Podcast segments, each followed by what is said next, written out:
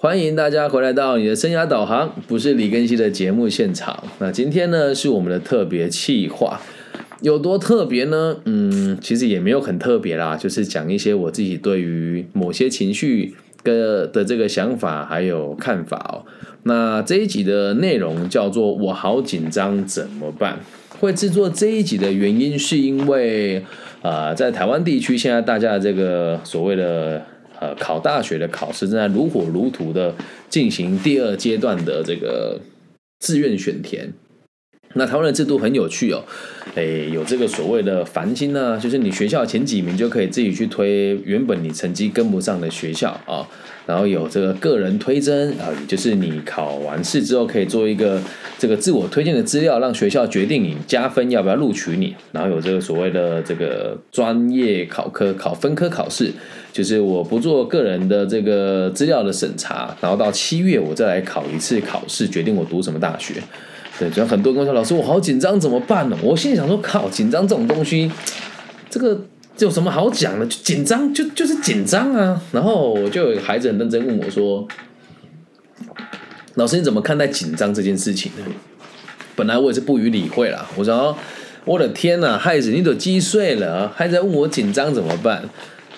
前几天我偷偷去打篮球，然后啊啊，虽然腿已经瘸了，但是在这个街头打斗牛，基本上还是可以给大家定个七七八八。然后有一个人就特别不服输，在我转身之后，只有一只脚踩在地上的时候，他用力的推了我一把，完蛋了！大家都知道我的右膝盖以下是没有神经跟知觉的啊，我在台湾是真的领牌的身障人人士，我的右膝盖内外侧副内外侧的副韧带跟前后十韧带全部断裂，腓神经也断掉了，我的右膝盖下是不能动的，也完全没有感觉。所以造成我的两脚平衡非常差劲。可是打篮球之后就就不能很认真，像以前那样跑跑跳跳，但投投球是可以的嘛。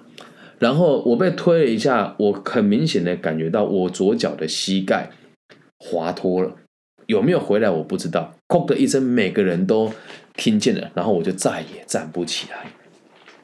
我当时慌到什么地步？旁边人问我要不要叫救护车，我说应该不至于，我还是有办法很勉强的站起来，但是膝盖当下没有肿起来，我就完了，因为我的右膝盖已经废了嘛，左膝盖如果再废，我真的是武功尽失的，以后我出门就一定要拿助行器，你知道？我说完了，我完蛋了。然后因为当时要载载女儿回家，我打篮球要载女儿回家，就我们讲为父则刚嘛，啊为母则强，我说好吧，先忍着，我就很硬撑着去载我女儿放学，然后带她回家。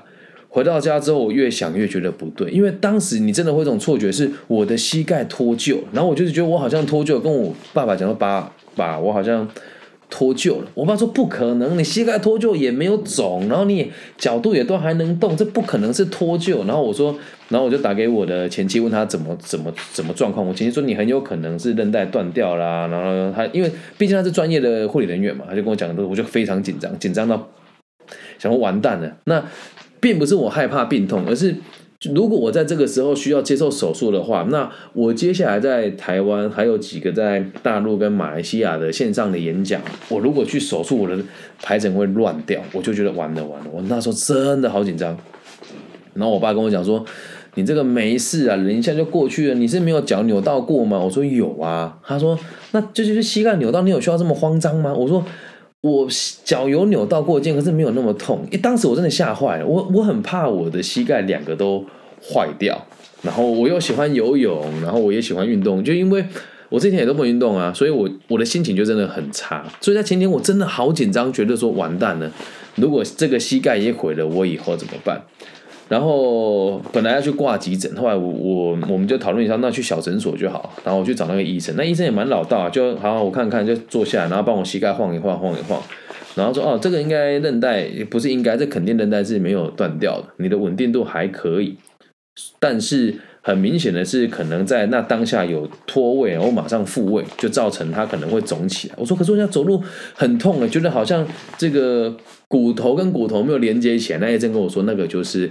幻觉，所以你现在回去之后，脚抬高，冰敷，我开消炎药给你吃。讲完之后，哎，瞬间就不紧张了。然后我爸就跟我讲说：“你看，你是不是不听我说话？我讲的跟你讲的是不是一样？”我说：“对呀。”然后讲完之后，我才发现我刚刚那个就真的是我好紧张，所以我就开始认真去思考，哎，到底紧张是个什么样子的东西呢？嗯，于是我就做了这一集哦。那现在跟大家分享一下，我们这里所说的紧张啊，不是过度的恐慌，也不是有目的性的逃避的时候所说的借口啊。我我现在先讲啊，除了这两种以外的紧张，我们不讨论哦。不是恐慌，什么叫恐慌？就是就没有怎么样，你就紧张到那个地步。像我刚刚讲的，那就是恐慌的紧张。我们现在讨论的紧张是有来由的哦。然后我们讲什么叫有目的性的借口？每一个人呢，很多人都会讲，我就是紧张，所以失常，这个就是借口。我们讨论的紧张不是过去的事情，而是你现在或者是对未来的某些事。这个紧张才是真正的紧张。这这一集还有一个很大的目的哦，是希望大家不要有机会后悔跟责怪自己。如果能听懂了啊，你的人生应该会减少很多遗憾的时刻。你就开始喽。紧张啊，通常都是因为你有得失心。以这个古印度哲学家释迦牟尼所说的。佛学的五毒贪嗔痴慢疑，它是属于贪跟吃的综合体。至于什么是贪呢？就是对于拥有的执着，不管你已经拥有的还是还没拥有的。那什么叫吃呢？简单的说，就是智能不足啊，你的智慧能力范围所及，理解不够所造成的不必要的负面情绪，就是吃。所以贪加吃综合起来非常严重，而影响到你个人的感受，不管是生理还是心理，就是紧张。所以用比较白话文的方式来讲，就是你有既定的框架，还有期待的结果，然后延伸出如果得不到或做不到怎么办？的这种感觉，以我刚刚脚扭伤的这件事情，就是我希望自己的脚是不受伤的，但现在好像要受伤了，所以也属于这个紧张的一种，能够理解吧？那我们接下来看，我就自己把紧张的这种东西、这种情绪分成三种状况，分析给大家听一听啊。第一种是你的能力范围所不能及的。你再怎么努力都是九死一生，这时候的紧张就只是因为你没有能力去面对结果而已。这时候紧张就没有必要啦，没有用的紧张啊，只是拿来合理化你过去不努力而已啊。因为我能力范围不可及，然后我要去追求某一件事，当下要面对了，我完蛋了，我做不好了，这个叫做能力范围所不能及的紧张，了解吗？比如说。这个我要考试了，但是呢，我都没有读，所以考试我很紧张啊。这个就是没有必要的，能力范围不能及，你还紧张什么？好，所以你会看到有一些小朋友在考大考之后完全不紧张，我我就没准备了，有什么关系啊？好，所以你能力范围不能及，设下高的目标，你就会紧张感。那如果你的能力范围就是不怎么样，你能看清事实，考试就会讲有什么好紧张的，反正结果就是这样啊。再来第二种是我有努力有机会，可是把握度不高。那你会发现这个紧张不过就是这种赌徒心态啊！你很努力啊，你你努力觉得有机会达到，可是把握度不高，就是不够努力嘛。然后你想要透过不够努力的这个状况跟他赌一把，所以你才会紧张啊。那紧张的时候，并不是觉得自己做的不够好，这种紧张就是觉得，反正我的能力就只有六十分，我参加某个测验想要考到八十分、九十分，这个不是觉得你自己做不好，而是心存心存侥幸，这也是没用的紧张，因为你期待的是那一种不劳而获的感觉，了解吗？你说赌钱的时候紧不紧张？紧张啊！开出来是好的，哎，自己自己所下注的这个数字当然好啊，而这个都不是觉得自己做不好，只是期待那种不劳而获的感觉，而往往伴随着无法解释的我们的认知上的障碍，就会说这个是紧张。而第三种，我觉得这个就我认为是最健康，也我觉得是督促我们进步的最好的紧张啊。第三种紧张是，我相信我自己一定可以做得到，但是还有一些不可控的因素。这种紧张是对自己得不到的惋惜，是一种害怕跟后悔还有不够豁达而已，也是没有必要的紧张啊。好，那为什么说这个是比较正面的？因为你会想办法去认真做到。那这种紧的紧张就觉得没必要，也很可惜啊。好，那这次达不到，你下次达到就好啊。理解吗？人生那么长哎，很多人说哦，大学考差了，我人生完蛋了。孩子，没有人规定你可以几岁读大学，也没有人跟你说你只有在几岁的时候可以考大学。真的，只要在台湾，我们现在大学的水平，你再怎么差劲，只要你想读，有钱都有学校让你念，而且不管你几岁，你还可以念好几个大学。我就认识这么一个姐姐，她很酷。他说：“小时候家里很穷啊，然后现在我的儿子在当医生，还蛮有钱的，我就到处读大学啊，酷吧？这阿姨六十几岁了，到处读大学，了解吧？所以也是举这个例子让大家知道，呃，如果你相信自己可以做得到的事情，可是觉得好像做不到，到会有点紧张，也是没有必要的，因为这种紧张就是不够豁达。你努力了一定会有结果吗？当然不会。可是你不努力，一定就没有结果。所以。”看完上述这些例子哦，小弟本人我几乎没有紧张的时刻，几乎没有，还是有了。我刚刚讲说那个脚受伤那段真的是紧张，那也比较偏向于慌张啊。好，然后这边有一位现场直播同学说，刚刚还在看大学，有点焦虑，点赞几秒钟就直接被安慰到。好，所以如果你是准备要考大学的高中同学，我就只能告诉你，繁星。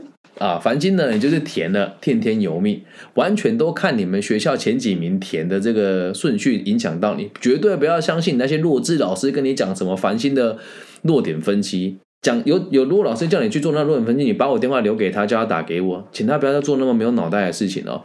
繁星制度你可以从头到尾读完读完他们的内容，再来担心这件事情。再第二点，你要做的事情就是挑挑一间你想读的学校，缴两百块就结束，剩下就是学校老师不用担心了。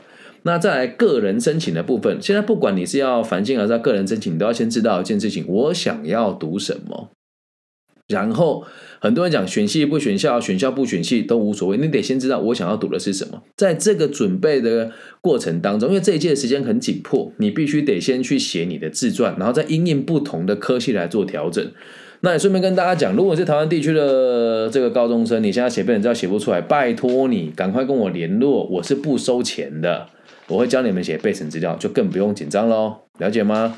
所以我希望你们紧张是第三种了。我相信自己一定可以做得到，但是还有一些不可控的因素。但通常在台湾做升学规划，往往你的紧张都是第一种啊，那都是第二种啊，就是想要跟他赌一把而已，了解吧？所以加油，不用担心。那任何的高中同学，我就一言记住，自满难追啊！我也都知道你们很多家长会花钱给那些无良的补习班，哪一份被人知道六千八千一万，找我不用钱，我教你写，好吗？那如果你们学校老师唧唧歪歪，或者你们学校老师请了那些很烂的教授来帮你们写背景资料，不用担心，你一通电话告诉我时间排出来，我过去帮你们免费服务，说得到做得到哈。在台湾这三年，很多高中生都是这么让我协助的，了解吧？所以找到方向就不用紧张，不用害怕。那至于你考试会紧张，这也是好现象的原因，是因为你对自己有要求啊。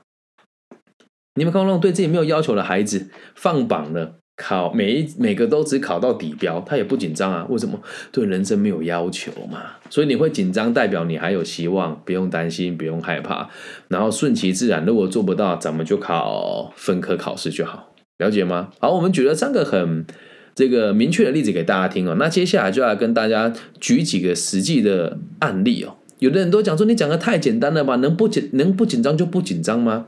我先把下面的案例讲完，再讲最近我的真实的生活经验哦。好，第一个例子，要考试了，很紧张。为什么很紧张呢？因为我一定考不好。这是哪一种？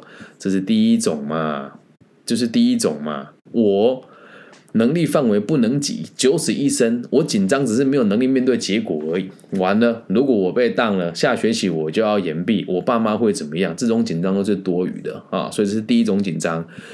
考试要到了，我一定考不好，我很紧张，只是没必要了。你就认真面对问题，不就结束了吗？所以这紧张是不必要。在案例二哦，我在考试期间，我真的作弊了，我觉得很紧张，这是属于哪一种分类呢？哎，这就是第二种想要不劳而获的感觉嘛。你作弊的时候紧张，会觉得好怕被抓到哦。其实不是，更深层的角度是我期待自己透过这种方式得到最好的成绩，所以也是心存侥幸的一种赌徒心态而已。有必要吗？没必要。那你会讲，老师你是鼓励我们作弊吗？哎。如果你要作弊，就要是最好的状况，是我做了万全的准备，我不会被抓到。你在作弊啊？那不然你作弊干嘛？理解吧？呃，我还记得我第一次考初等会计学的时候，左借右贷，借贷两平衡嘛。所以呢，一开始我们学初会的人都会觉得啊，好难理解。我就要左手写 a 加一，右手写 l o r，就为了让我分辨嘛。只要是费用跟这个。诶，资产增加就写在左边，那 L 是负债嘛，O 是业主权益，R 是收益，这三个东西增加就写右边。你这样子算不算作弊？嗯，老师说你写什么，我还故意把 A 写成倒的，这样子看，那他也拿你没辙啊，了解吧？所以第三种紧张，我们现在再举个例子给大家听哦。我跟交往多年的女朋友已经有一定程度的感情上的默契。但是呢，没有非常认真的去讨论过嫁娶的这件事情。今天我要去求婚，我紧张啊。那这个紧张是什么？就是第三类嘛。你相信自己做得到啊，但是就有一些好像万一如果呃这个彗星掉下来等等的这种概念，那有什么好紧张？我都已经努力的对你那么好了。那以求婚为例子的话，讲难听一点，就是买卖啊。聘金多少讲清楚嘛？娘家有没有钱给你盖房子讲清楚嘛？你要不要嫁讲清楚嘛？嫁了之后如果要买房子要分担多少讲清楚嘛？妈妈有没有收聘金讲清楚嘛？你有没有家里可以帮你办婚礼讲清楚？这样子而已啊，哪有什么好紧张的？所以总归一句，紧张就他妈的没必要，了解吗？所以也欢迎大家可以。因为这是我的专业，我虽然不是心理咨询师啊，也不是心理咨商师，但是每个人找我通常就是工作不顺利了，或是这个哎呃家庭出一些问题啦，或是走投无路啦，没钱啦，或者是这个被诈骗集团骗啊等等，我很常注意这件事哦。所以找我第一件事情都是先跟你讲方法，然后再跟你讲情绪该如何应对。所以会紧张是很正常的事情，因为你的情绪正在督促你去做出一个更好的决策。了解吗？再重复一次哦，会紧张是一件好的事情，因为你的情绪正在督促你做出一个更好的决策。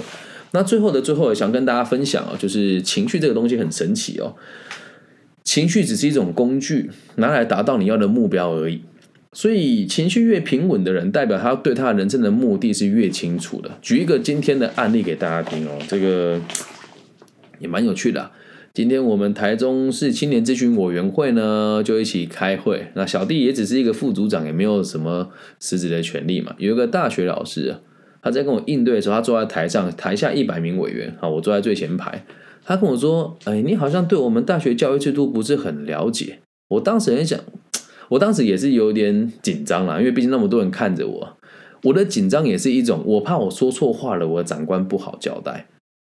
跟我讲这句话老师哦，是台湾某一个教育大学的老师。讲一句难听一点的，你他妈的，你连生涯规划经验都没有，你跟我讲劳政的东西，我实在是不能接受。啊，然后他就跟我讲说，哎，我们要看到这个学校老师的时辰啊，然后等等，好像一副我很害怕，他很害怕我抢他的饭碗的感觉一样。但是不好意思，这位老师，我在大学授课，很多时候我是不收钱的，然后我也已经有在大学开课了。然后当时我也有点紧张，是我害怕我说了什么话会影响到我的长官，这个情绪是真实存在。那你说我这个紧张属于哪一种？我相信自己可以做得到，可是有一些不可控的因素。我相信我自己可以讲得很清楚，可是如果我今天讲这话，某个长官听得不开心，他可能就会攻击我。所以后来我决策了一下，我并没有把实话说出来，这时候紧张感就没有喽。你本来想要说实话，什么叫实话？你完全没有做过生涯规划。然后爱跟我讲海外的情势，你连这一次那个普丁的檄文都没有看过，他原文写什么？跟着台湾的媒体跟着乱放炮，你要跟我说我缺乏世界观，我实在是很难接受。然后我本来想问他，你对这个生涯规划了解多少？分录会不会写？报表会不会看？人力资源的五大步骤是什么？什么叫上层结构？我本来想要这样回怼他，但后来我没有这么做，紧张的情绪瞬间就不见了。懂吗？目标改变，情绪就可以瞬间改变。那如果对什么东西求之而不得的时候，对自己又有非常强的欲望，你就会变成紧张，或是某种不必要的负面的情绪。能够了解吗？以上就是这集全部的内容啦。希望大家以后不要再做不必要的紧张啦。那如果你觉得我的举例不够金币，也希望大家可以把你认为的紧张来告诉我，我可以分析给大家听。那希望大家听完这个节目之后。能够真的对对你的人生产生一些不同的改变，也希望大家可以把这一集分享给你身边很容易紧张的朋友。那特别是那种真的有在吃药、吃镇定剂、说恐慌的，这集放给他听了，那看他会有什么反应啊？如果你自己本身有很恐慌的现象。你认为我今天讲的这些话是不合逻辑的？你可以找我谈一谈啊，我是不收费的，毕竟我不是心理智商师啊。那也请各位心理智商师的同学，还有这个各个心理智商所的院长啊，不要再买网军攻击我啦，真的没有意义啊！你们留完言之后又删掉，然后真的是没有必要了。所以现在我的做法都是你找我聊天，捐钱给我的自媒体，捐不捐那倒也无所谓，反正我本来就不是靠这个吃饭。了解吗？啊，如果你听这个节目，你之前留过不好的言，现在会紧张，是属于哪一种呢？嘿 嘿，就自己考虑，自己讨论一下咯。好，那不调皮了，希望我们的节目可以带给这个世界更多安定的可能性。你也紧张吗？不用担心，有我在。听完这一集之后就不紧张了。我爱你们，拜拜。